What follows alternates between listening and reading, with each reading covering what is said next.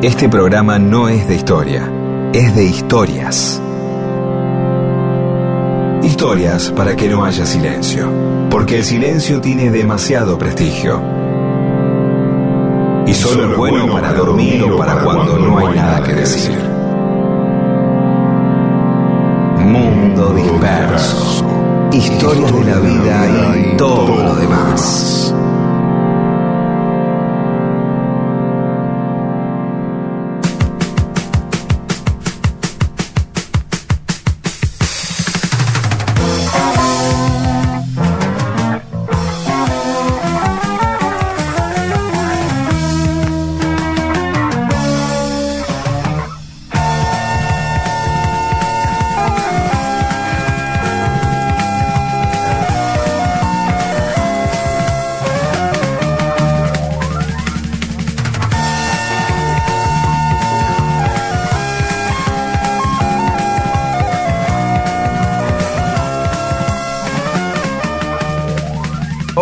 ¿Cómo les va? Aquí estamos en Mundo Disperso. Somos Rodolfo García, Pedro Saborido y Daniel Míguez. Son tres ídolos míos. También ahí están Paula Weintraub, Olivia Dayes y Eamon. ¿Cómo andan? Muy bien. Muy bien, muy bien. No nos queda otra que decir que bien. claro. Claro, mira, Básicamente. claro, podemos empezar diciendo no, un bajón, Un no sabés. Sí. Hermoso, boludo. No, en medio de comunicación requiere un nivel de hipocresía básico. ¿Qué sé yo? Es lo mismo que cuando alguien. Yo no quiero que la gente esté todo el tiempo como se siente, por lo menos, o sea, entiendo un amigo, alguien, pero si un mozo está mal o un, un médico está mal y no tiene ganas de atender, dice, o sea, hoy no estoy con ganas de atender bien. O un cirujano, no sé, estoy apurado. No, el tipo tiene que eh, superar su estado de ánimo y, y- y- y mostrar el profesionalismo. Un piloto de avión también, ¿no? Claro, el profesionalismo consiste en suspenderse a uno mismo y, y pasar, claro, y, y a Rodo, bueno, ay, vamos a tocar la batería, Rodo viene, Ana no duerme, ay, lo quiero tocar despacio, ¿por qué? Porque no sé. Yo- estoy, para atrás, estoy para atrás hoy. Claro, estoy para atrás. Entonces, Hoy toquémoslo, toquémoslo como balada, dice el tipo. Claro, y sí, así fue como arruinó miles de recitales que si nunca levanta el recital. No, están to- todos los temas son abajo. Este, así que bueno, es eso, sí, estoy No, bien. un periodista deportivo, el partido termina 5 a 4 y pone que el partido fue aburrido. Porque estaba mal, claro. Bueno, sí. ¿qué Este, no, tengo do- dos cositas. Eh, una, agradecerle a Luis Altamira que nos mandó un cuento que escribió inspirado en el Grupo Invisible y una historieta que publicó en la revista Fierro en noviembre del 86 con guion suyo y dibujos de nuestro amigo Rep. Así Ah, que mirá qué lindo.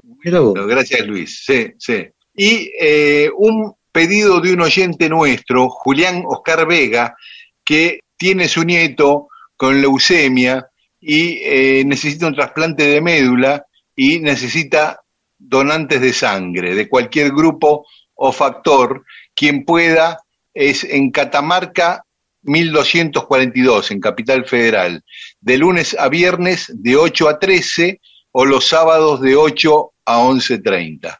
¿Mm? Catamarca ya- 1242. Ya, ya está, ya está puesto en. Cualquier tipo de sangre. Lo pusimos en nuestras redes, lo pusimos en nuestras Claro. redes.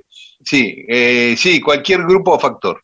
Bueno, vamos a esperar ahí, ojalá que, que Ojalá puedan aparecer aquellos que tienen el, el, la- el- el permiso o que, que pueden dar sangre, ¿sí? Bueno, eh, ya estamos como para empezar, te digo, ¿no? Sí, sí, sí. Sí. Escuchemos algo de música. A, a jarabe de palo, ¿eh? vivo en un saco. Oh, Vivo en un saco pegado al suelo, de donde veo gente pasando. Y cuando salgo, entonces pienso, mejor me quedo. Vivo en un saco lleno de trastos, de donde oigo gente hablando. Y cuando salgo, entonces pienso, mejor me callo.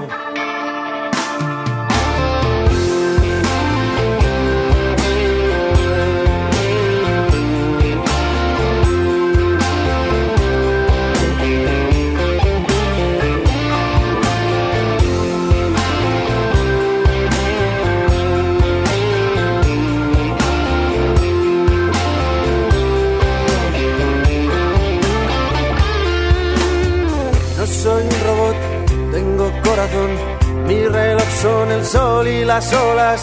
Yo soy un robot enchufado a los tiempos que corren. No soy un cabrón ni un predicador. No juego a faroles y palmo, palmo. Dicen que estoy acabado. Pues podría ser que sí. Vivo en un saco, pegado al suelo. Vivo en un saco lleno de trastos. Y cuando salgo, entonces pienso, mejor me quedo. Vivo en un saco, pegado al suelo. Vivo en un saco lleno de trastos. Y cuando salgo, entonces pienso, mejor me callo.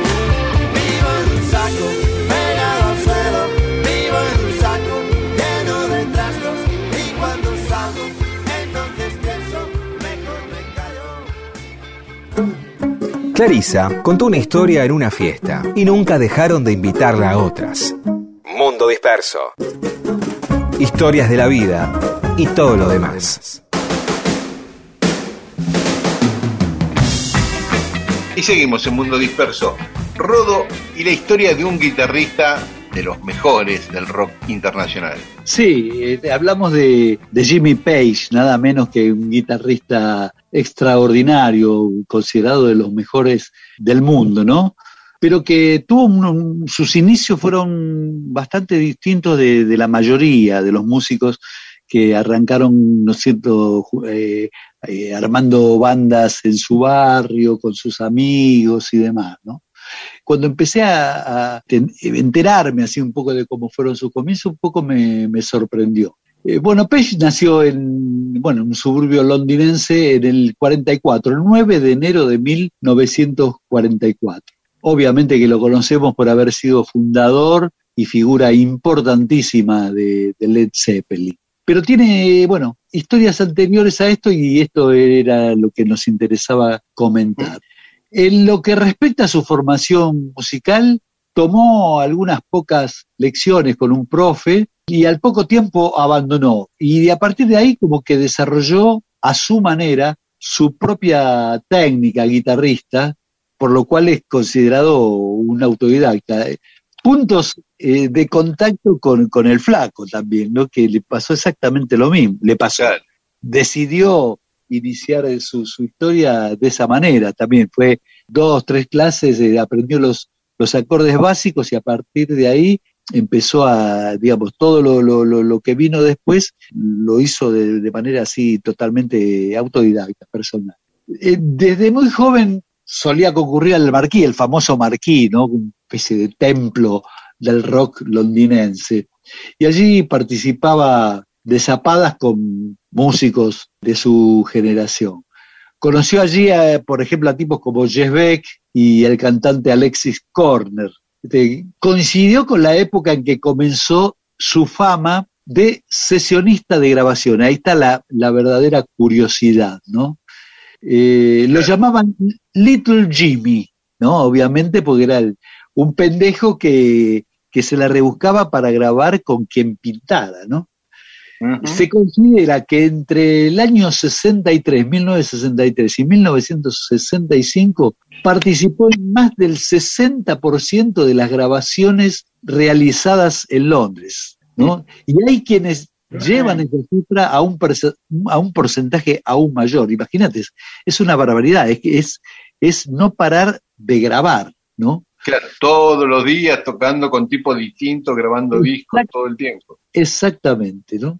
En el 63 rechazó la invitación para formar parte de los Yerbers. Los Yerbers eran un, grupo, bueno, para quienes escuchábamos de acá o nos enterábamos de acá de lo que pasaba en Inglaterra, un grupo así, era, eran un ícono, ¿no? Del rock de aquella época, ¿no? Un grupo por donde pasaron figuras fulgurantes, ¿no? Es decir, rechazó tocar en los Yerbers y prefirió seguir con su trabajo de, de sesionista. Evidentemente, se ve que facturaba lindo. ahí. Claro. Tenía un, un muy buen contrato eh, en la compañía, como vos comentaste recién, como al pasar, Dani, iba a grabar a diario, Claro. sin, saber, sin saber para qué artista lo hacía, ni quiénes serían los otros músicos participantes de la grabación. Bueno, también grabó muchos jingles comerciales, ¿no? Cosa que leí ahí en un reportaje que él mismo dice, ¿no? Tengo muchos muertos en el placar, ¿no? Es decir, siempre evita comentar este tipo de... ¿Con, quién, tocó? no, que esto de grabar jingles, viste que es una cosa medio culposa. Sí, claro, claro, claro. La gente no, pero me, imaginaba que también alguna de las bandas con las cuales grabó era una música un poco pedorra, igual y por ahí le, también quiere omitir decirlo, digamos. Claro, claro, pero también eh, eh, lo hizo con artistas que ya en aquella época eran afamados, ¿no?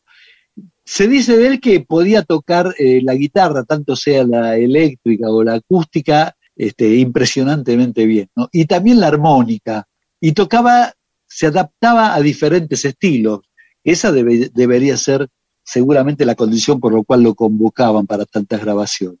Grabó música, por ejemplo, para la serie de Benny Hill, ah. eh, para Tom Jones, para Shirley Bassey, ¿te acordás aquella cantante que cantó el tema principal, creo que de la primera película de James Bond? Para bandas sonoras de películas, bueno, precisamente para bandas sonoras de películas de James Bond, y además participó en discos de los Rolling Stones, de los Who, eh, de Van Morrison, de los Kings, otra banda emblemática de aquella época, de Brenda Lee, de Marianne Faithful y, de muchos. En el de, quién, de quién me, discúlpame, de quién me acuerdo? El único caso que sé, de, que no es ninguno de los que nombraste, una vez había un grupo español, Los Bravos, no sé si lo... Sí, sí, sí, me acordé que vos me hiciste un comentario de ese tipo.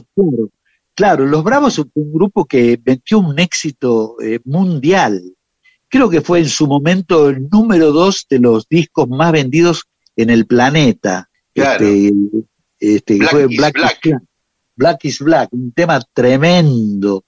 Este, bueno, eh, yo leía un día que el cantante de Los Bravos, eh, cuando fueron a grabar ese tema, eh, lo llevan a grabar a Londres, ¿viste? Van todos y cuando llegan dicen, no, pero ustedes tocando son horribles, no tocan, ustedes solo meten las voces. Y los músicos son los músicos de la discográfica. Y el que toca la guitarra en Black is Black, el hit máximo de los Bravos, el grupo español, es Jimmy Page. Era el único caso que yo conocía. Exactamente, exactamente. Bueno, en esa época, eh, no solamente eh, en Inglaterra, en, en, muchísimos países del mundo se estilaba eso, ¿viste? Porque a veces aparecía un grupo y los tipos de las grabadoras consideraban que no eran suficientemente eficientes en el estudio, que de repente había que hacer 10 tomas para, para dejar una base, eran horas de grabación que había que pagar así, viste, sin, sin sentido, entonces te, directamente presionaban para hacerlo, porque viste, por ejemplo, las, las tarifas de los, por ejemplo, acá en el sindicato nuestro, las tarifas eran este, X dinero por grabar dos bases en dos horas. Es decir, tipos que leían a primera vista, venía el arreglador, ponía las partituras, los tipos hacían un par de tomas de, cada uno de los temas. En esa época eran dos temas en dos horas porque en esa época era la era del simple, del disco simple, que llevaba dos temas. Este, ¿Te imaginas? En dos horas de terminar, es decir, solo te quedaba poner, la voz, poner la voz, es decir, y entonces eh, hacían eso. Y en el caso de, de los Bravos, como vos decís, pasó eso. Grabaron los sesionistas de allí y el, cantante puso la voz y otra cosa. Acá hay infinidad de grupos que la gente no sabe que, los músicos integrantes del grupo no tocaron en, esos discos, ¿no? Bueno, en el 65 entró como productor en el sello Immediate Records por recomendación nada menos que de Andrew Luke Oldham, que era el productor y manager de los Rollins. Ah. Desde este cargo tocó y produjo a artistas como John Mayall, eh, Nico, Chris Farlow, Eric Clapton y Al Stewart. También trabajó en el disco debut de Joe Cooker, ¿no? With a Little Help from My Friends. El primer disco en el primer disco de Cooker toca ahí nuestro amigo Jimmy Page. Recién cuando Jeff Beck decide irse de los Yardbirds para emprender su carrera solista, Page acepta incorporarse al grupo eh, en su reemplazo. Tiempo después y tras una crisis interna, el grupo se disuelve.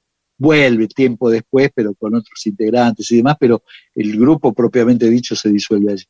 En el 68 funda Led Zeppelin, junto a John Bonham, Robert Plant y John Paul Jones. Y comienza allí una nueva historia, la de una de las bandas más grosas del, hard rock, ¿no? Historia que más o menos todos ya conocemos. Hay, hay, una historia posterior, ¿no? Porque en esta, en esta cuestión de, tratar de, informarme de la vida, de la historia de, Page, eh, aparecen otras facetas de su vida. Pero por hoy me parece adecuado dejarlo aquí, escuchar, eh, escucharlo tocar a, Page y en un próximo programa la seguimos. sí, creo, creo una cosa nada más. Fíjate, me parece que con los Jarvis aparece en Blow Up, con la, película de Antonioni. Ahí lo pueden ver a, a, Page tocando con los Jarvis. Exactamente. Eh, algo así, me parece, ¿no? Sí, sí, seguro, seguro. Es así. Ah, bueno, listo, era eso. Bueno, podemos escuchar Black is Black, aquel hit de 1966 de los Bravos. Dale, dale. Mundo Disperso, historias de la vida y todo lo demás.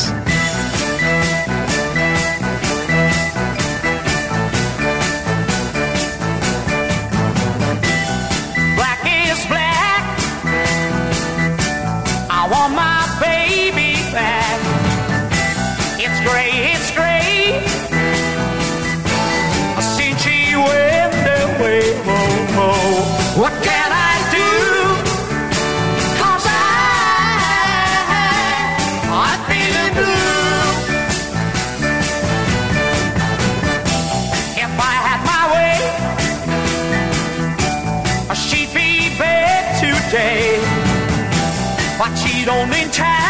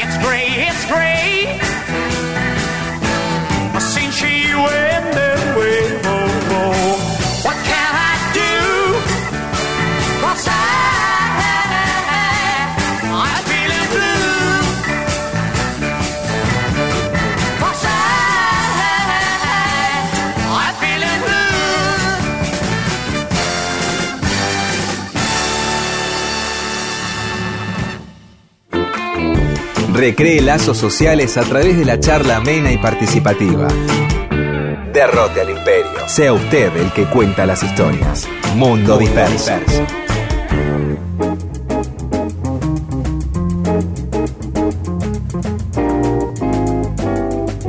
Y seguimos en Mundo Disperso, cosas que pasaron un día como hoy, un 14 de marzo. A ver. A ver, ¿qué pasó? Eh, no hubo así como grandes acontecimientos, sino todos están vinculados a nacimientos o, muertes, ¿no? Porque, ¿qué te voy a decir? Que eh, la reina de Chipre se dio eh, Chipre a Venecia y no nos importa mucho. Bueno, en cambio, igual para los chipriotas debe ser algo importante, pero sí, pero ni siquiera la reina este, Caterina Cornaro. Claro. Lo fascinante es cómo vos te enterás de eso. No, me parece, de verdad que...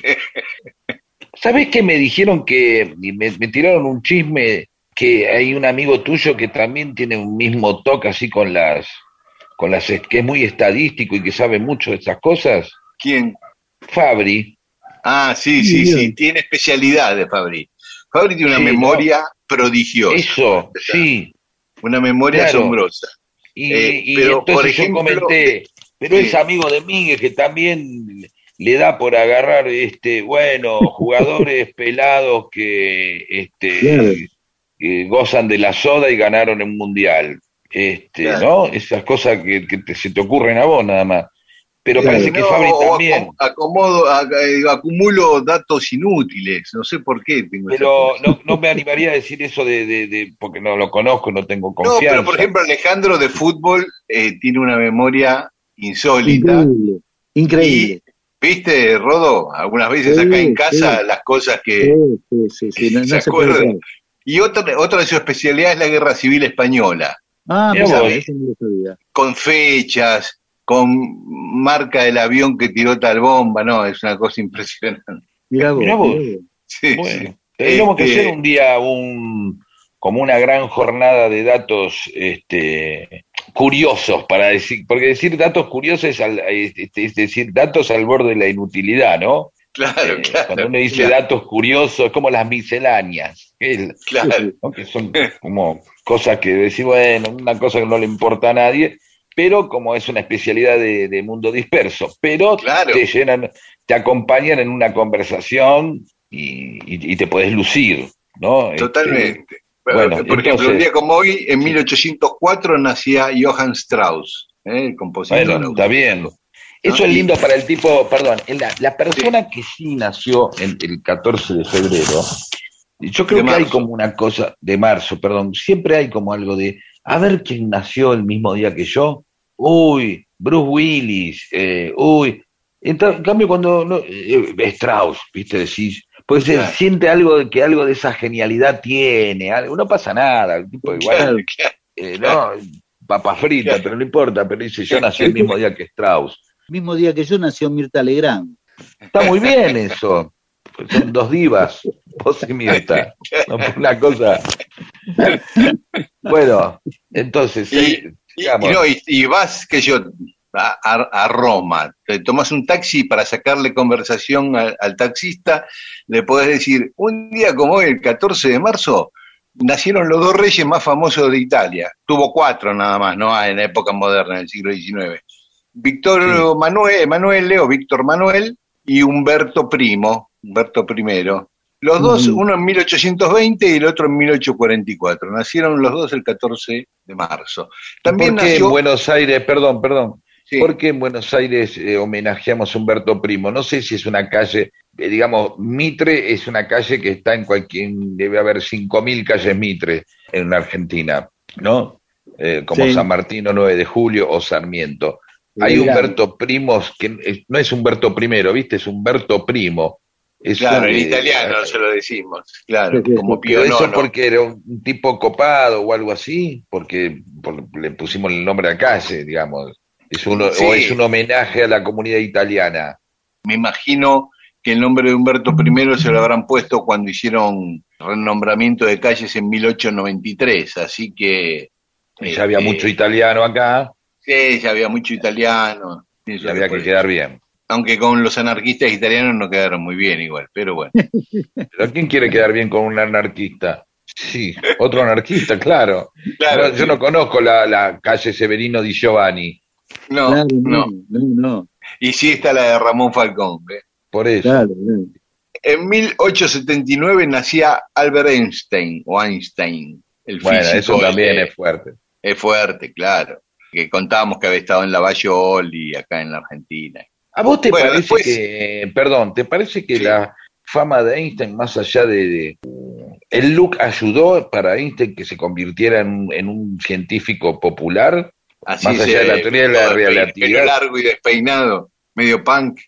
Y es como le, quedó como la imagen del científico, ¿no? La imagen del Sí. científico loco o la del Claro. científico que, ¿cómo es la imagen de un científico? Vos Sí, decís, sí, un che, guardapolvo eh, blanco, todo desalineado y los pelos parados. Claro, vos Sí, podés decir, sí. eh, eh, exacto, ¿no? Como, como una especie, como con, con esa, con una pasión artística casi, ¿no? Sí, sí, Eh, casi, uno como un pintor casi, ¿no? Uno no quiere Sí. poner un científico, qué sé yo, con el, con el aspecto de, de, de- Domingo Cavallo, ¿viste? ¿A quién le interesa? Un pelado de ojos claros, qué sé yo. En cambio, vos decís un científico y vas a decir, bueno, bueno, eh, el mismo eh, Rodolfo García tiene aspecto de científico loco, ¿no? Con el pelo canoso y largo, hay algo de eso también, ¿no? Pero, Bueno, es, es un artista y por eso, ¿no? Digo, claro, pero Einstein creo que inspiró a que todos los científicos fueran siempre mostrados como este, pelilargos medios locos, ¿no? Y el look Sí. creo que lo debe haber ayudado a ser famoso, digamos, que, quede como que sea icónico, ¿no? Sí, sí. Icónico, sí, sí. Sí. Y Bueno, en 1922 nacía China Zorrilla. Mira qué lindo. Qué hermoso Genial. recuerdo. China Zorrilla. Una vez le hice una entrevista, va, varias veces le hice, y le hice Sí. entrevistas a China Zorrilla, ¿no? Una, Sí. eh, la llamo por, eh, por teléfono, digo, "Ah, China, ¿cómo andás? ¿Dónde estás? Estoy acá en, mi- en la habitación en el hotel en Neuquén, porque estaba de gira, dice, y estoy comprobando que Federer es humano, acaba de cometer un error. Estaba mirando a la... Esto era un programa sábado Tenis. 9 de la mañana, estaba viendo tenis y fanática de Federer. Qué divina. Vos sabés que eh, eh, los técnicos de teatro comentaban que a China Zorrilla no le gustaba mucho viajar en avión, parece. Ah, Eh, o, o no sé si venía de ahí, pero entonces viajaba mucho en, con los, en los bondis de los técnicos, esos bondis que se hacen como casas rodantes gigantes. claro. Ah, mirá. Eh, un ómnibus de gira. el ómnibus de gira, y gran jugadora de cartas, de lo que sea. Le encantaba y se la pasaba jugando ahí con, con los técnicos, una gran jugadora de cartas, muy querida, una persona muy querida Sí. siempre. Una vez Bien. contó una historia, era para que estuviera en nuestro programa, las historias que tenía, eh, eh, porque ella fue corresponsal del diario de Montevideo, El País, ¿no? En París, vivió en Nueva York, trabajaba en una oficina con Dustin Hoffman, de oficinista, ella fue a estudiar teatro a Nueva York Sí. y para vivir consiguió un laburo de oficinista. Y el pibe que laburaba en el escritorio de ella, compartía escritorio, Sí. era un pibe que también estudiaba teatro y pidió, se pidió vacaciones para ir a un casting a Hollywood, el Ujú. pibe, y no Sí. volvió más. Y después China Zorrilla lo ve en el afiche del graduado. Qué- Y, qué y después habló varias veces por teléfono con él, ¿no? Después de eso. Este, bueno, Bueno, así, pero sí. tenía pilas de historias. Muchos actores también nacieron como China Zorrilla un 14 de marzo. Onofre Lovero en 1925, Michael Caine en 1933. Ese día, el día que nacía Michael Caine, también nacía Quincy Jones. Uf, Quincy Jones, sí. Impresionante. Este, Billy Crystal, productor, director. Tal cual. Futbolistas, futbolistas nacieron, mira, dos tipos muy gratos a Independiente, a mi equipo, Daniel Bertoni, cumpleaños hoy, ídolo de Independiente, y Andrés Silvera, que sin ser un ídolo histórico fue- nos dio muchas satisfacciones porque fue el goleador del equipo campeón del Toro Gallego en 2002. Este, Lautaro Acosta de Lanús, bueno, un montón de futbolistas cumpleaños hoy. Pero otras cosas que pasaron hoy, se celebra el día del número pi hoy. ¿eh? Sí, Así sí. que a todos, no sé, a los fanáticos del Comodoro número Pi, pi, sí. a Comodoro Pi, Felicitaciones, felicitaciones. felicitaciones, es el ¿Y día del eso número por qué es el día del número pi? ¿Qué- ¿Hay alguna Sí. razón en especial? Sí, sí, porque como el número pi es 314, 3, 14, es 3 16. marzo 14, 14 de marzo. Ah, uy, qué Ah, boludez, perdón.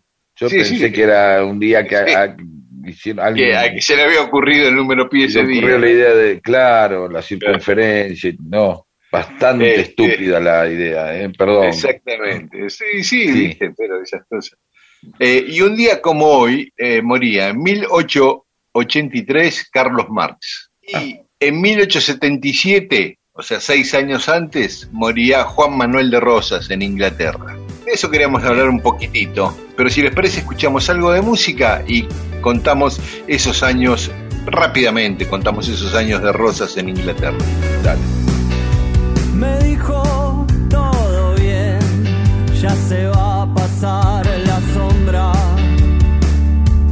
Que cruce, que me anime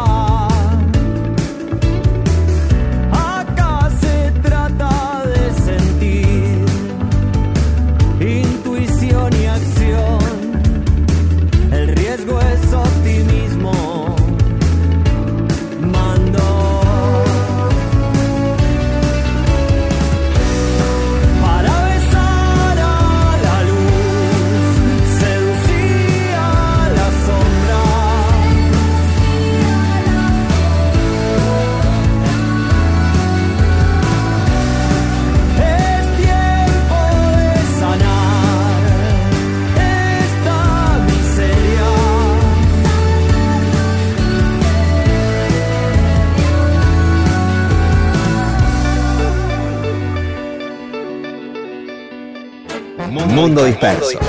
Servicios de historias para poder contar y hacer más agradables las relaciones entre seres humanos.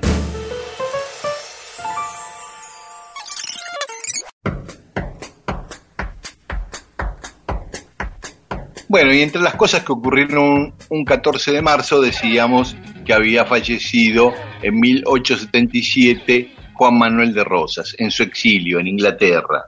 Y queríamos contar un poquito eso, de cómo fue la vida de Rosas desde ese 3 de febrero de 1852, cuando perdió la batalla de Caseros contra Urquiza y perdió el gobierno y se tuvo que exiliar hasta eh, su muerte ese día, el 3 de febrero. ¿Y por qué, perdón, ¿y por qué, sí.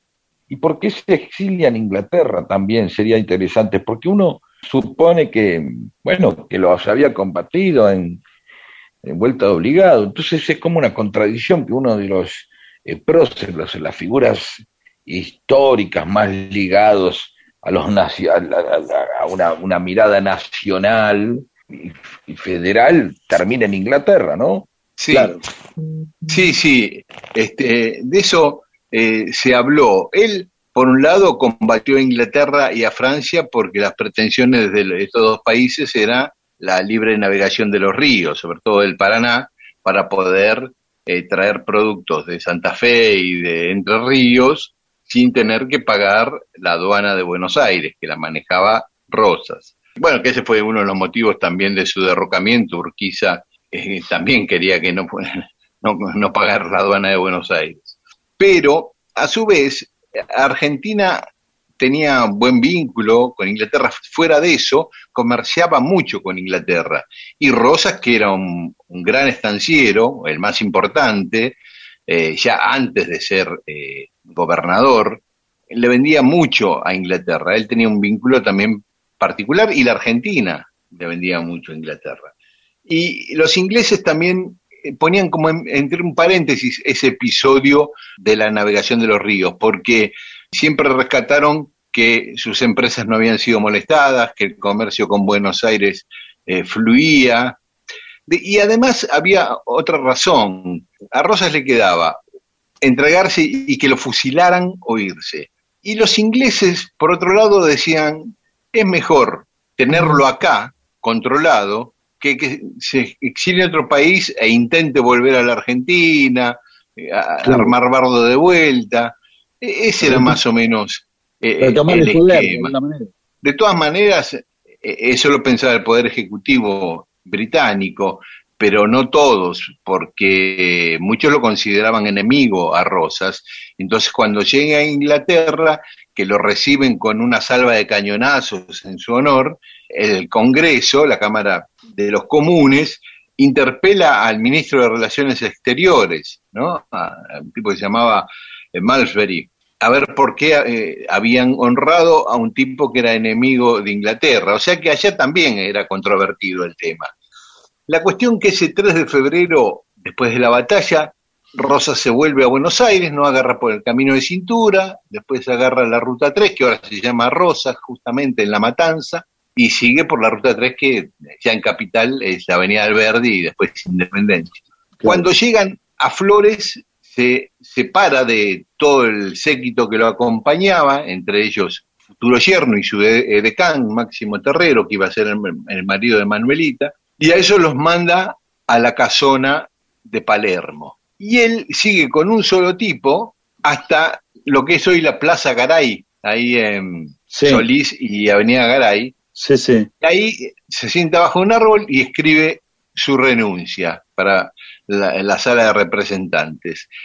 Cambia la ropa con este soldado que lo acompañaba, él se viste así y cambia el caballo y le dice al, al soldado que lleva el caballo y su espada a Palermo, donde estaba Manuelita en Palermo, y él se va solo a la casa del eh, embajador de Inglaterra en la Argentina, Robert Gore ahí en la calle Bolívar entre México y Venezuela.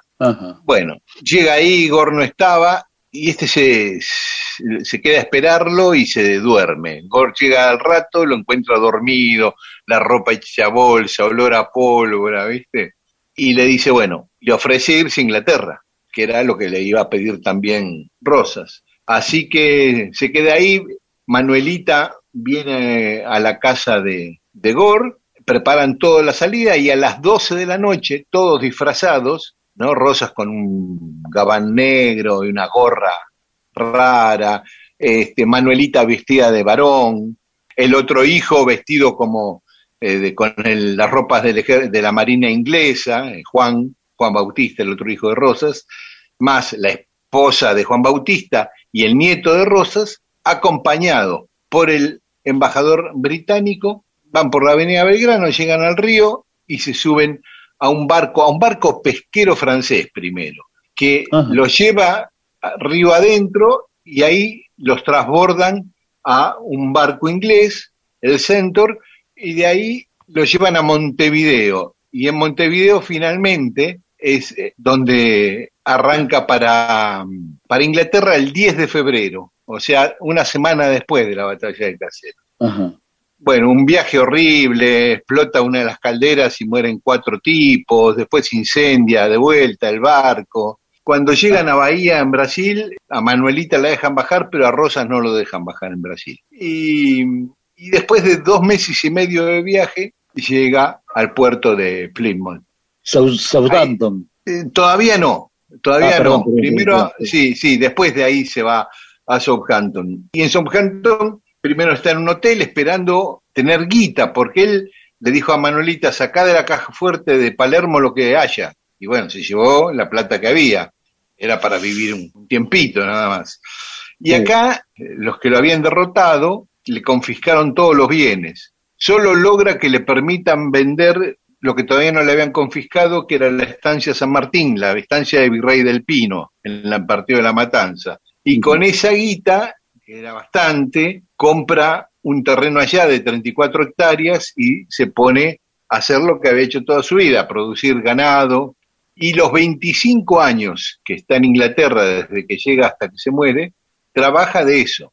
Pasó momentos muy difíciles, en un momento le fue muy mal con el negocio y no tenía un solo peso, no lograba que le levanten en cautación a sus bienes, no los podía vender, muchas veces le habían ofrecido plata y él, así con orgullo, le había desechado, pero esta vez se baja del caballo y le manda una carta a Urquiza pidiéndole algo de plata porque no, no tenía ni para comer. Y Urquiza le manda cinco mil libras y con eso, que era mucha plata, rehace un poco su chakra y sigue viviendo unos años más hasta que de vuelta vuelve a quedar en, en la ruina total. Trabajaba ya él solo, casi con un solo peón tenía, eh, tenía 84 años, hacía frío, eh, fue a hacer los trabajos de campo, y a la noche con, le agarró una fiebre, le, diagnosticaron neumonía, la mandaron llamar a Manuelita, que vivía en Londres con, con Máximo Terrero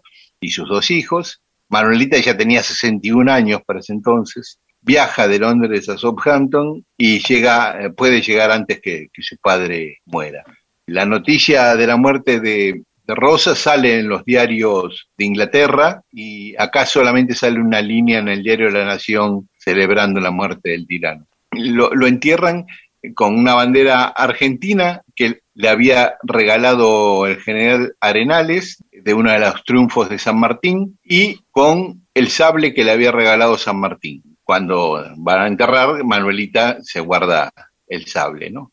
Bueno, eso es sintéticamente. ¿no? Este, dentro de la parte vilipendiada de, Rosas, a través de, toda la historia argentina, el tipo, al tener el, el sabre de San Martín, es como, ¿no? Es como cuando el Papa te manda un rosario, ¿no? Como, este es mío, este es lo bueno, ¿no? Era como su. Sí, como su estandarte, ¿no?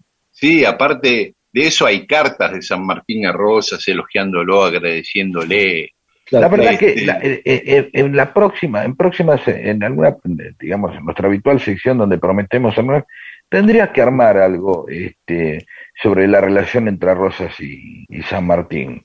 Digo, porque muchas veces nos perdemos las relaciones entre los, las amistades o, o, las... mira este detalle, ¿no? De que su vencedor finalmente, casi como una cuestión de, códigos y de, respeto, o que seguramente también se, conocían de alguna manera, este, a su derrotado le, le manda unos mangos, ¿no? Para que... Un detalle que no, no tenía, yo no, no, no conocía, ¿no? Como no conocíamos tanto la vida de Rosas en, en Inglaterra, ¿no? Sobre todo en que la escuela nos no, lo pintaron como una especie de personaje casi siniestro, ¿no? Es decir... Sí, sí. Bueno, muy bien. Seguimos con más Mundo Disperso. Ahora que estoy vacío, ahora que no hay canción, toda la luna cabe en mí. Ahora que soy silbido de alguien que sale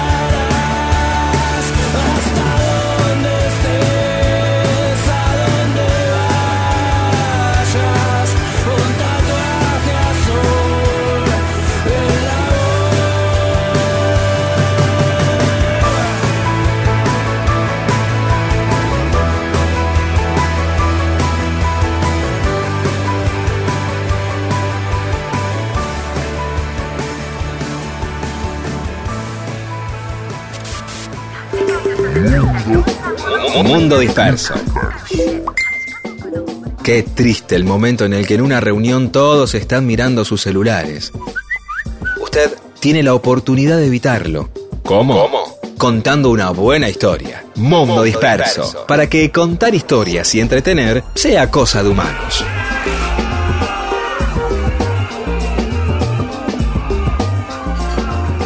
Y acá estamos en Mundo Disperso para escuchar mensajes de nuestros oyentes. Elena Otero Valdés dice, las irreverencias de Saborido le dan sentido a mi vida, y lo digo en serio. Son los pocos momentos en los que me siento sapo de otro pozo, pero en un pozo mejor.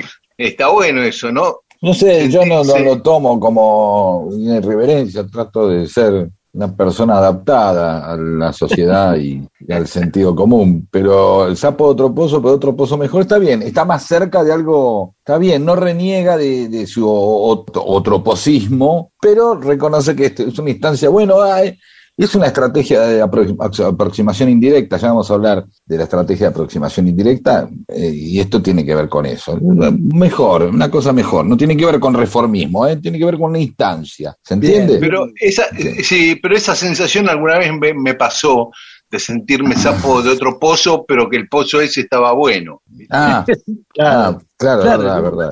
Gloria Bustos dice, qué bueno los comentarios sobre los signos de Pisces y Tauro y de los hombres que no arreglan nada en la casa, los sin pene. Total, trabajate, cansá, que Genialidad esa etiqueta. Carlos Gilman, que nos sugiere que hablemos de las hermanas Mirabal, de Stefan Zweig y de Porfirio Rubirosa. Oh, eh, Cosa, colombiano él, si no me Eh, creo que era dominicano o, o centroamericano, sí, que era un playboy, ¿no? Algo así. Sí, sí, sí, sí. Salió con todas las estrellas de Hollywood. Sí, claro. Eh, y bueno, las hermanas Mirabal que lucharon contra Tru- Trujillo Ajá. y las mataron. De- y también nos dice que hablemos del encuentro entre Roberto Ar y Evita.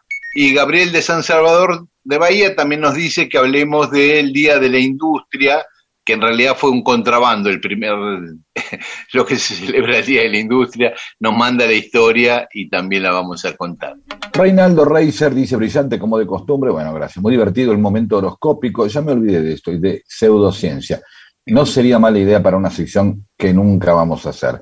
Cuenta la leyenda urbana que Rodolfo Fowell escribía los horóscopos del chicle bazooka. ¿Se sabe algo de eso? ¿Saben si es cierto? No lo sabemos, pero tranquilamente puede haber sido un, un trabajo como cualquier otro, ¿no? O sea, este, conforme también los, los, los- el horóscopo del chicle bazooka, explicamos si hay algún oyente que nunca vio un horóscopo del chicle bazooka, era como una especie de historieta, un envoltorio que venía con un, chi- un chiste muy, muy liviano, muy, muy ingenuo, de, de bazooka, de bazooka Joe, bazooka Joe, sus amigos, Tucho, Tucho era como una especie de un dibujo interesante, Tucho era un personaje que tenía como una polera tan alta que le tapaba la, la nariz, ¿no? Sí, señor. Después había otros más. Después se argentinizó, ya no era Bazooka Joe y sus amigos, sino era la barra del pibe Bazooka, ¿sí? Ah, no No, sabía eso. No me Sí, eso. bueno, ya eras grande vos. Bueno. Eso ocurrió en un momento así, cuando dejaron, Canning pasó a ser Escalabrini Ortiz, Bazooka Joe pasó a ser el pibe Bazooka, en el mismo momento. Y tenía estos horóscopos hermosos, ¿no? Que siempre eh, conocerás, eran muy abiertos, tendrás un- una oportunidad de realizar un viaje espacial, unas cosas, siempre eran cosas buenas, ¿no? Te vas a comer un chicle, un pibe de 8 años, y le vas a decir eh, al pibe de 8 años, digo, tendrás un encuentro con Dios y te darás cuenta que no existe, y ¿no? un montón de dilemas filosóficos, el pibe le hace mierda, te romperás una pierna. Verás que los Pensarás reyes son que es los un- padres. Claro, pensarás que es un gran día porque vas a jugar al fútbol y terminarás con una rodilla rota. Y, no, todo bien. Luján Square dice, esto pasó un 7 de marzo en Patagones. Para vos, anota, Miguel, las banderas brasileras aún se encuentran en posesión de los maragatos en la parroquia de Nuestra Señora del Carmen. ¿A qué se refiere? A que el 7 de marzo, también dice otro eh, oyente, Juan Manuel Sosa, se conmemoró la gesta donde se repelió el ataque del imperio brasilero o brasileño, quienes ingresaron por el río Negro o lo intentaron, no lo sabe muy bien. Ese día se conmemora el Día Nacional de la Soberanía Patagónica. No sabía que nos habían querido invadir o cuándo. Sí, no, fue durante la guerra contra Brasil eso. Y los brasileños, como Argentina, contrataba corsarios para ayudar a, a las fuerzas regulares, digamos. Y los corsarios normalmente se abastecían y dejaban lo que habían conquistado eh, en el puerto de, de Patagones. Entonces, este, los brasileños fueron para ahí, además pensando que si entraban por el sur, tenían, podían hacer un movimiento de pinzas, atacar Buenos Aires, desde el Río Desde de la. Plata, desde el norte y desde el sur. Y sí, fue una, una cosa heroica de los maragatos, porque tenían como seis veces más de, de- de soldados los brasileños, Lo- los exduplicaban. Y la defensa fue, fue una derrota total de Brasil, sí. Muy bien. ¿Qué, qué- qué- eran los maragatos en realidad? Los maragatos se le dice a los de Carmen de Patagones porque los primeros españoles que se instalaron ahí eh, eran de la región de León en España, donde le decían maragatos también. Ah, mira, porque pero hay, hay también maragatos. en Uruguay también hay, hay, hay a quien le dicen maragatos, creo, si no me Ah, equivoco. eso no lo sabía. Una localidad Pero es de una región de España, viene de ahí. Ajá. China Míguez, me reí con las reparaciones hogareñas. Año 91. Mi papá cambió, supongo por única vez, una lamparita. Mi mamá retrató el momento histórico con la cámara, analógica, obvio, eh, y, y así, sin, sin, sin evaluar cuánto le quedaba para el rollo y, o si pronto había un, un cumpleaños o qué. Es decir, eh, fue un momento tan fulgurante de este muchacho cambiando que la esposa dijo, ah, saco una foto de esto y sacó una foto. Y es verdad, uno Claro. con las cámaras eh, analógicas Y se yo la conozco a China Míguez y sé quién es el papá. sí. Está muy bien eso. Está muy bien. No, papito lindo, mi amor. Sí, sí, por la descripción que hace y por el comentario, es una persona muy agradable, un buen papá, pero inútil. ¿Qué quiere decir esto? No está mal, o sea, es inútil para algunas cosas, no es que es un inútil en, eh, en forma completa. Si no, no, porque acá se nota amor y cariño de, de, de, la hija. Más que vale. Mi papá, bueno, es simpático. Si no, ni lo comenta. Dice, no, mi papá es un pelotudo. en 360 grados de pelotudo tiene, no hay manera, ¿no?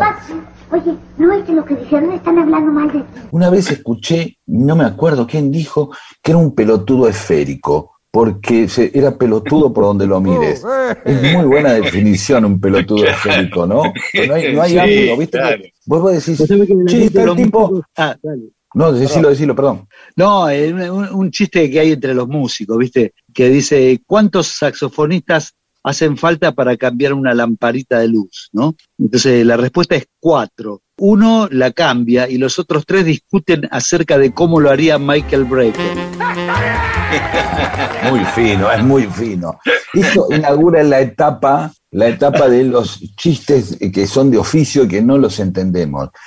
Bueno, acerca del tema de San Martín, Luis Larpin nos dice, esta historia del hermano de Perón es especial para Pedro, es un personaje digno para Peter Capusotto. El Perón, amigo de los gorilas, del libro de Tomás Eloy Martínez. Ah, solita, querido. Debe ser porque el hermano de Perón era el director del zoológico, por ahí debe venir. Ah, cierto. Cierto, que, que fue lo único que aceptó que Perón sí. le decía, vení, quiero que colabores, y el hermano no quería, decía, quiero algo tranquilo, no me rompa, a mí me gustan los animales, ah, bueno, pa, me gusta estar con los animales. Ah, era algo así como que se llevaba mejor con los animales que con los que, que no quería andar dando, estando entre gente, como que... Por el asco eh, que me da tu sociedad. Vino por ese lado, ¿eh? como algo con que ver con su, su, su infancia patagónica, o, sí, o algo así. Sí. Bueno, seguimos. Jorge Rocha dice, la clave del regreso de San Martín a América y su incorporación a la revolución está en su madre guaraní. Eso es una discusión, ¿no? eh, ¿sabes lo que pasó con eso? Eh, una descendiente de Alvear, que estaba, va, terminó internado en un psiquiátrico, tenía algunos problemas, dijo que eh, San Martín no era hijo de Gregoria Matorras, sino de, de una aborigen y, y, de Diego de Alvear, que se hizo cargo, los padres de San Martín se hicieron cargo de, del pibe. Pero después eso lo reproduce un historiador, Chumbita, pero los demás historiadores no le dan crédito a eso. Ajá, bueno. Bueno, del Carmen Balal, dice Gregoria Matorras no era la verdadera madre de San Martín, era una originaria. Bueno, tiene que ver con lo anterior. ¿no? El mismo tema, sí. Analía Gundín dice, yo no creo a pie juntillas lo que dice Chumbita, bueno, lo que hablábamos recién. Pero, dice Analía, la partida de bautismo de San Martín nunca apareció. Galazo, con quien siempre hablo, dice que no tiene importancia ese tema. Pero lo que sí es cierto es que su fe de bautismo no aparece y que San Martín era muy diferente del resto de la familia y que le decían el negro o el indio. Pero cuando los alvear pretendieron judicialmente exhumar los restos de San Martín para determinar su filiación, les fue impedido. Bien. Muy bien. Después seguiremos con más mensajes de los oyentes. Gracias, Daniel. Te encontraré en la barra. No creo que hayas cambiado de lugar. Me mirarás descreído.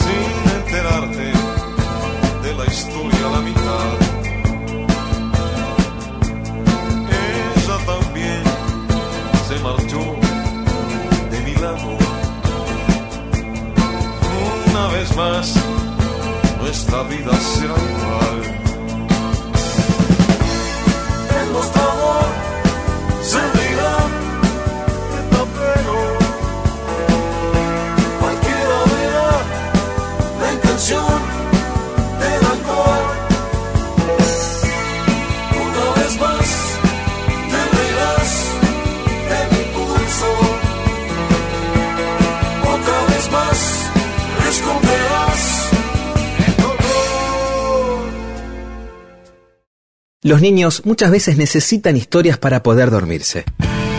Los adultos también. también. Escuche y apréndase estas historias. Vuelva a ser niño o niña y logre que los demás lo sean también. Mundo Disperso. Historias de la vida y también de todo lo demás.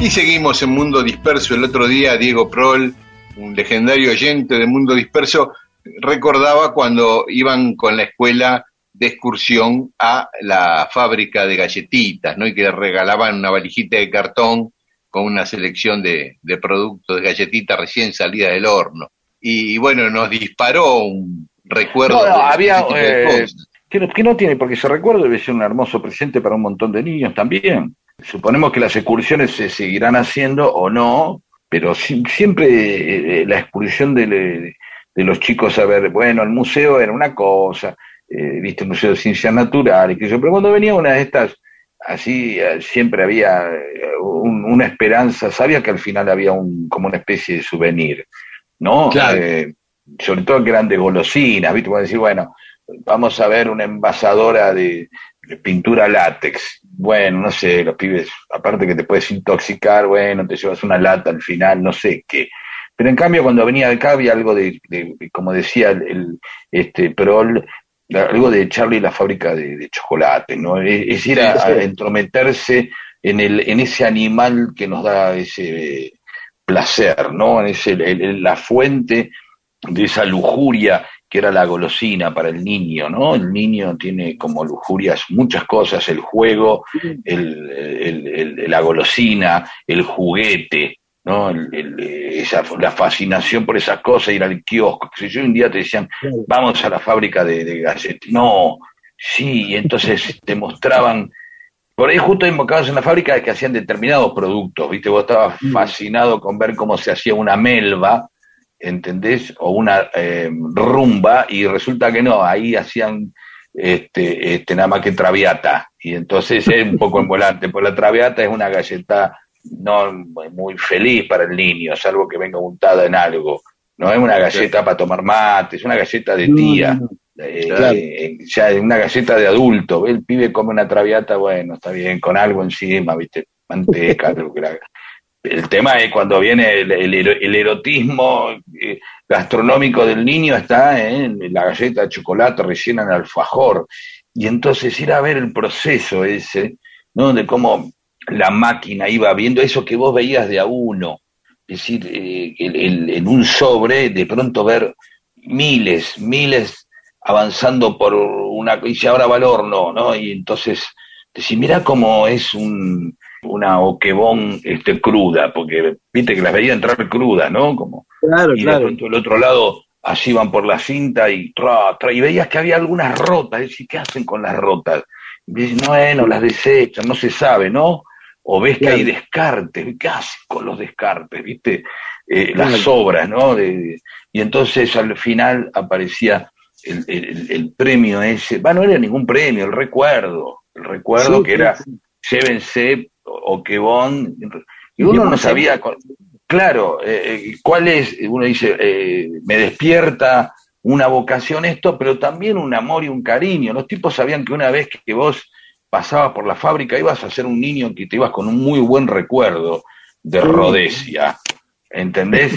Le, iba por muchos años y ibas a tener ya un tipo grande, con nietos, y de pronto dice, le voy a comprar una Rhodesia, el, digamos, el público cautivo le voy a regalar a mi nieto una rodesia. ¿Por qué? Porque vos entablaste una relación con el producto a partir de esa vez que ya te pasearon por ahí adentro. Bueno, estoy pensando en términos publicitarios nada más, ¿sí?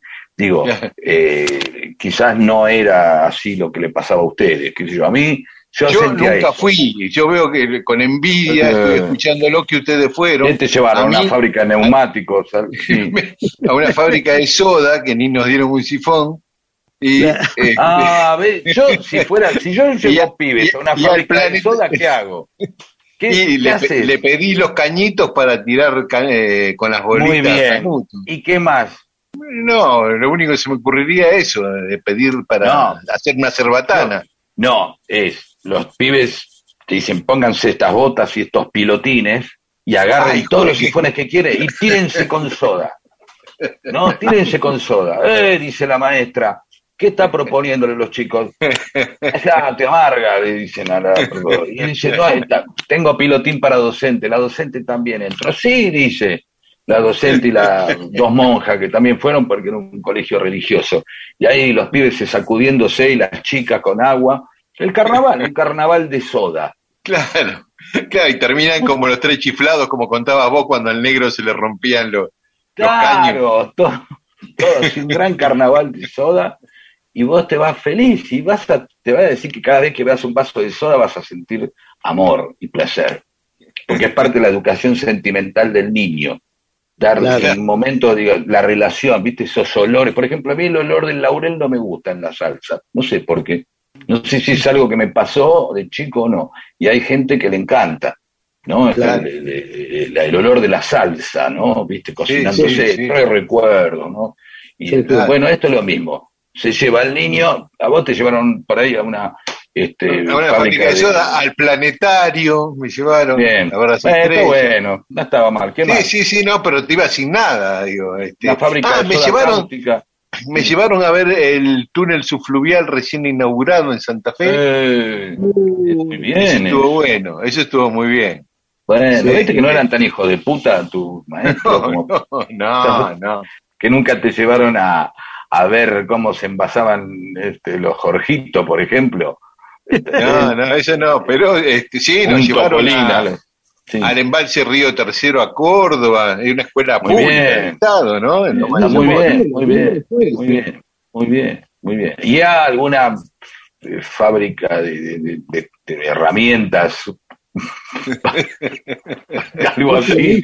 A una bulonera, los pibes de seis años fascinados.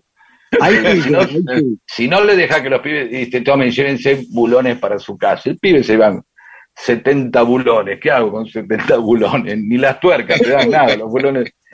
Y en cambio, sí, no, Como sí. compensación, vivo a dos cuadras de la fábrica de galletitas Neosol. Y hay un momento ¿viste? del día que todo el olor. barrio se inunda de un aroma hermoso a galletita, a galletita dulce. Es este, un perfume muy lindo que olemos todos los días acá en mi barrio. Qué lindo, qué lindo. Bueno, Muy bien. eh, en el caso de la bulonera, eh, sería bueno que, que si llevan chicos a una bulonera, se les permita luego arrojar boli- este, bulones contra vidrios. Con No, una eh, gomera, de proveerle una gomera Sí, eh, la, claro, la maestra. Exactamente, y listo. Bueno, bueno, nada, esto era hablar de las visitas. En otro momento seguiremos hablando de una visita eh, a, la, a una fábrica eh, de enfardadoras de heno.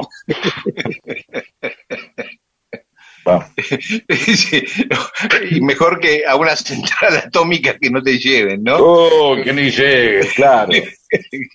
claro, me con las a- manitas atadas, con las manitas atadas. Claro, en la central atómica. ¿Qué van a hacer? Y yo mínimamente espero que vuele para que vea algo interesante. Si No entiendo nada de qué me habla. Este es el reactor nuclear. ¿Y qué pasa acá? Y al final te llevas un poco de radioactividad, una piedrita chiquitita, así, para tu casa. Verde, verde fluorescente. Claro, Te veo, te como una especie de Homero. claro, una Claro, cosa así. claro.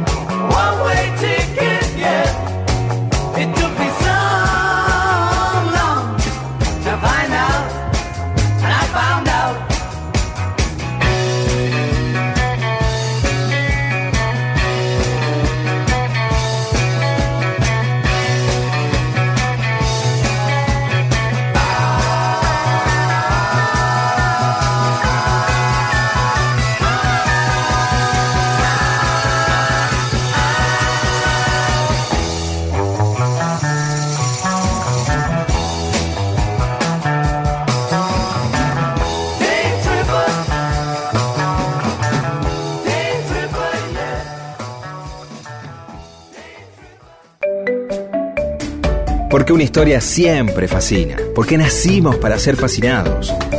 Mundo Disperso. El programa que le da a la gente historias para que las cuente en otro lado y así acceder a la felicidad.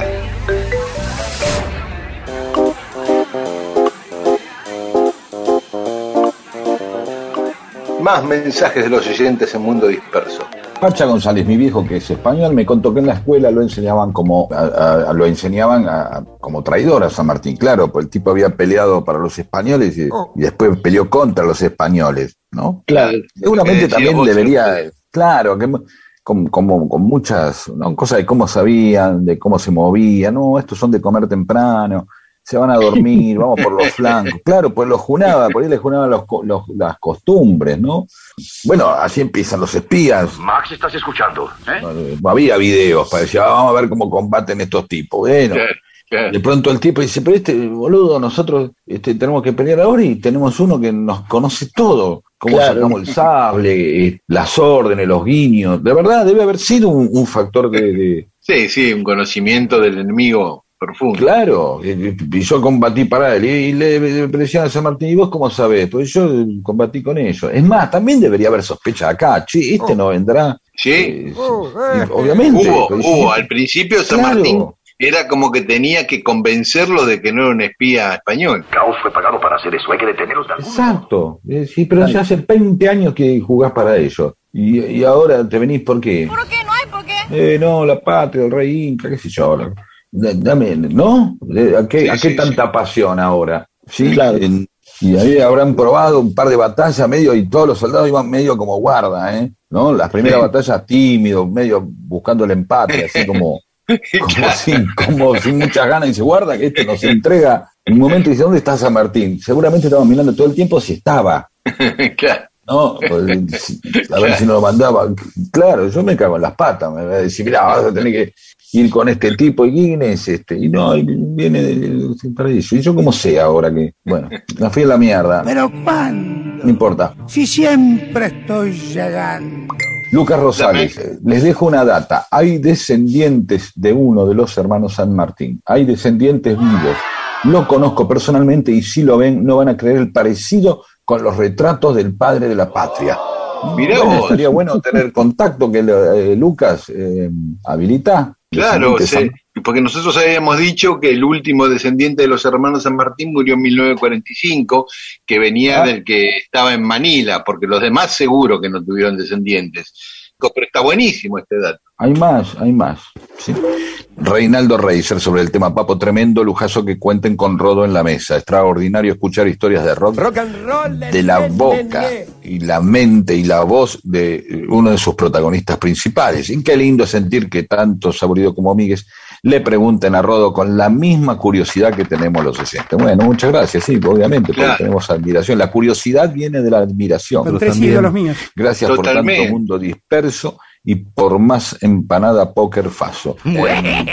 Yo acá, mucho antes de conocerlo a Rodo personalmente y de hacernos amigos, yo tenía autógrafos de Rodo. Yo acá, vos, a 10 metros mío, tengo un póster de Almendra del día que tocaron, que lo entregaban cuando entregaba, entraba esa obra para el regreso de Almendra, que están los cuatro con la camiseta de la selección argentina, y ese póster lo tengo autografiado por Rodo, por Spinetta y por Emilio del Guercio, me faltó la de Molinari. Oh, Este, vos, y lo bien. tengo desde aquel, desde aquellos Sí. años, ¿no? Genial, Sí. genial. Sí, porque es una persona derecha como pocas yo conozco y a quien amo. Rodolfo García, batero de Almendra.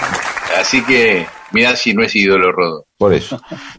Y respecto a, a- a Papo, también yo tengo varios comentarios. Uno de Melancólico Caballero de Maldona Speed. Dice, muy bueno el recuerdo de Papo y muy buena la elección del tema para ilustrarlo.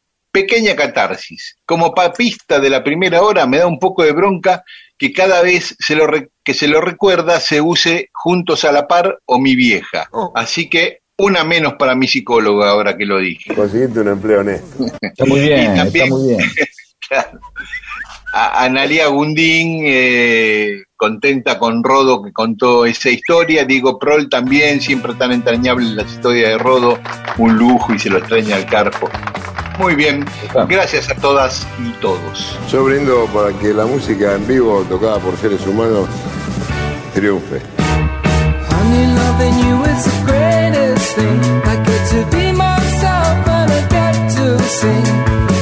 to blame and being irresponsible. I come home late, I don't love your soul.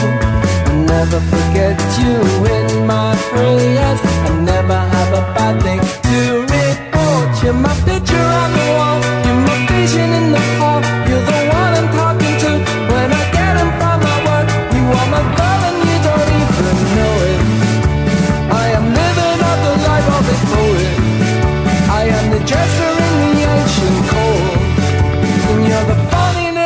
Frog in my throat. Had a conversation with you at night. It's a little one-sided, but that's alright. I tell you in the kitchen about my day.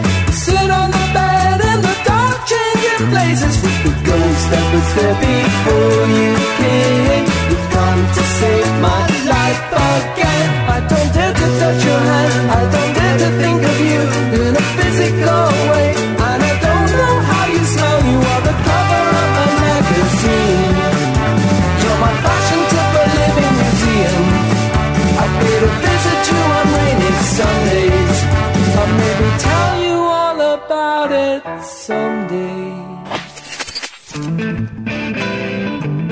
Mundo disperso. Mundo disperso. Historias de la vida y todo lo demás.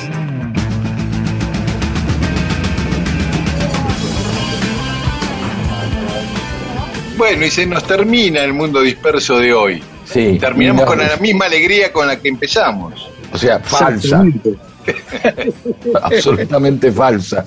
Pero somos profesionales del entretenimiento, ya sea por el periodismo, el guion. Este, imagínense, yo.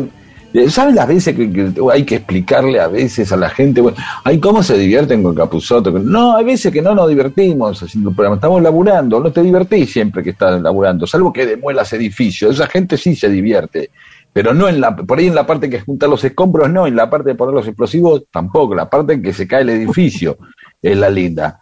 ¿Qué sé yo? Andá a ensayar también o, o a trabajar a un diario, este, a ver si es divertido todo el tiempo. No, no es divertido todo el tiempo. El producto terminado, los que somos Sí. este, seguidores, lo disfrutamos muchísimo. No, Porque bueno, bien. Telones. Pero quiero decirles que eh, estábamos hablando hoy que, bueno, ¿cómo están? ¿Cómo se sienten? Uno saluda. de- y qué sé yo, no sé, bien, ¿qué te voy a decir?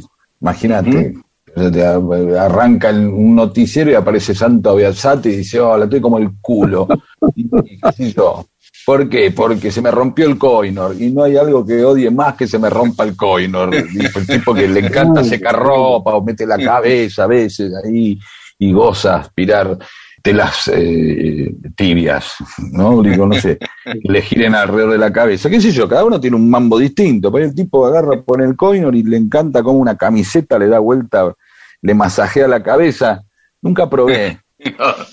Por la duda no pruebe. No, tampoco lo voy a hacer. Este, pero, por ejemplo, sí, viste que hay cosas que a uno. ¿Por qué le gustan los chorros eh, de agua en las piletas? ¿Por qué uno, uno busca? Hay gente que va y pone el pecho, la espalda, por el Ah, masaje, ¿no? Te masajea, claro. Es una, claro, ese tipo de sensaciones uno la puede, viste, o ponerse contra un ventilador, viste, en el subte cuando vas y decía, hay días que vas en el subte y te pones justo donde, donde pega el ventilador y está bárbaro. Yo creí que ibas Bueno. a decir apoyar la espada, la espalda contra el caño en el subte, ¿viste? Que también Ah, Hay mucho. no, masajeando así, claro. No, pero el otro día descubrí que, viste, viste que, que los palos, eh, lo- lo- los postes de iluminación les ponen como una especie de pintura con, con grumos y con filos y con puntas como muy, muy rugosa para que no peguen afichitos. ¿La viste alguna vez? Ah, no me di cuenta. Sí, ¿Vos lo viste, sí. Rodo? Sí, es bueno sí, para, eh, está bueno para el pequeño masaje o rascada de espalda.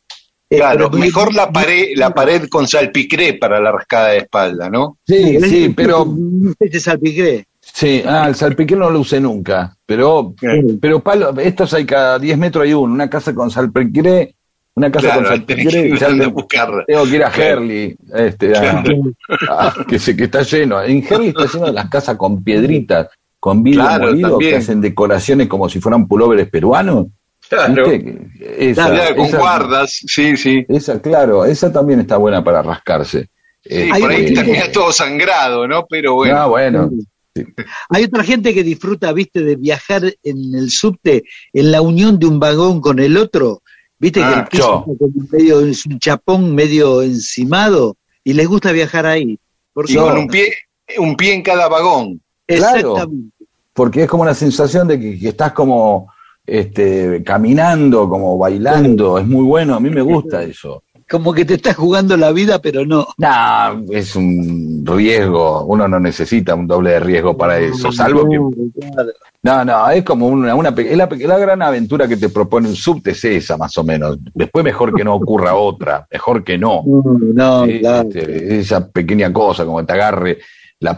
No, también hay un momento de emoción en el subte que es el momento que podés quedar como un estúpido cuando te agarra el paraguas o un bolso, ¿sí? Ah, claro. Me cierra la puerta. Eh, sí, una vez a mí el, el, el subte me agarró la campera, ¿no? Pero estaba vacío el subte, no sé por qué. Me tuve que comer una estación pegado ahí haciéndome el boludo, porque obviamente que- quedas como un estúpido ahí. No, lo eh, bueno es que te lo agarre cuando estás vos con el cuerpo adentro del subte, porque si Sí, estás con no, el al cuerpo revés. en el andén, te No, lleva. eso- no, no, eso es un peligro. No, pasa, ha pasado muchas veces y No, en- es algo en feo. hay en general hay colaboración de los pasajeros cuando pasa una cosa así. Cuando la, Sí, el cierre de sí, la puerta, sí. Eh, te agarra parte de tu ropa, de la mochila, de un bolso, de una valija, algo así, siempre hay colaboración de, de los pasajeros. No sé por qué, pero la vez que me tocó presenciar esto fue así. Yo una vez me caí de la escalera mecánica en un subte en Madrid, iba lleno de valijas, iba yo rodando para atrás con una escalera que subía y yo cayendo, y las valijas cayéndoseme arriba mío, y la gente tratando de atajarme a mí, a las valijas, y no me lograba parar porque la escalera subía y yo caía para atrás. Claro, puede ser un movimiento Pero- eterno, podés quedar seis días así. Fueron, yo no sé cuánto duró, pero fue, uh, para mí fue una eternidad, no, no lograba levantarme nunca. qué lindo, qué lindo. Sí, ¿Y cómo? sí. Y encima con una valija pesadísima, pesadísima, Oh, que yo, qué ¿qué vergüenza. hice? ¿Quién le metí esta valija? Y cuando llegué al hotel me di cuenta que no era mía. Me había traído del aeropuerto otra Oh. valija. Ah, pero un- una serie Así de que una- me- una- una- me tuve que volver a, a barajas de- a, a devolver esa valija y que me dieran la mía. Ah, y todo- Aparte cometieron un error ellos porque cómo dejaron que salga, salga una valija que no era... Bueno, ahí colaboraste vos también, digamos. Luego comprobaron y dice, mirá, me parece que no, aparte que nosotros nos equivocamos, vos sos un medio pelotudo. No, ¿cómo que no? Si ya, nos, ya nos enteramos que estuviste seis horas rodando por una escalera mecánica. De que te tuviera la Guardia Civil. Sí. Sí, bueno. Bueno, listo, Bueno. ya está, vámonos. Listo, nos vamos. Escuchamos hoy, porque no te gustó Jarabe de Palo, pero después escuchamos No. a los Beatles con Day Tripper, Sí. escuchamos Jaime Rock con una vez más. Pequeño salto, perdón, pequeño salto de calidad, ¿no? Como. Sí, bueno, sí, porque tenemos de todo y para todos. Los piojos Sí, Pacífico. Ah, los bueno. bravos Black y Black, El riesgo, que es un tema de una banda nueva, el, bah, relativamente nueva, El plan de la mariposa, Funny Little Frog de Bell and Sebastian, y ahora nos vamos a ir escuchando y bailando con Bob Marley One Love. Vamos. One, lo- One Love. un globo, un globo. One un globo. Ah, one lap, sí. Chao, hasta el domingo que viene. Chao, chao, los esperamos siempre.